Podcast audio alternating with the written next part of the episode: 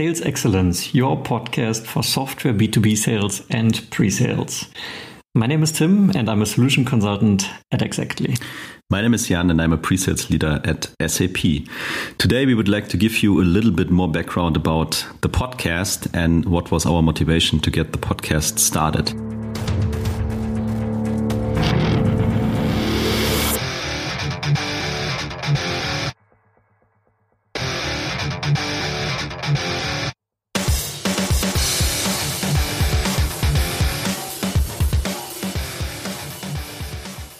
Together, we bring over 20 years of experience to the table in sales and pre sales.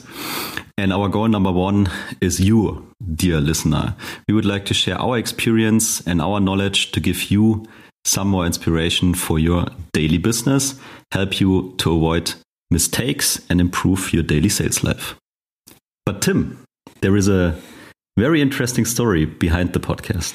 Yeah, you could call it the origin story, and it all started with a big bang. No, I'm joking. Of course, it started much later than that, and I would say the the real origin is 2016 when I was starting to look for a new job, and um, I started applying for new jobs. And one of those jobs is the one where we ended up together in, right? Because you actually hired me. You were my manager at the time. And uh, I wanted to shift into a company that is more focusing around software sales and solution selling. I had some exposure to that before, but I wanted to become better at it. And I was looking for a new environment to, to sort of grow in that area. And um, yeah, so as it happens, we were in the same office, basically, right? Every single day we were seeing each other, you and I, and um, we had many discussions. We were in preparation of certain meetings. We discussed what's the best way to construct a demo flow, how to construct a story, and these type of things.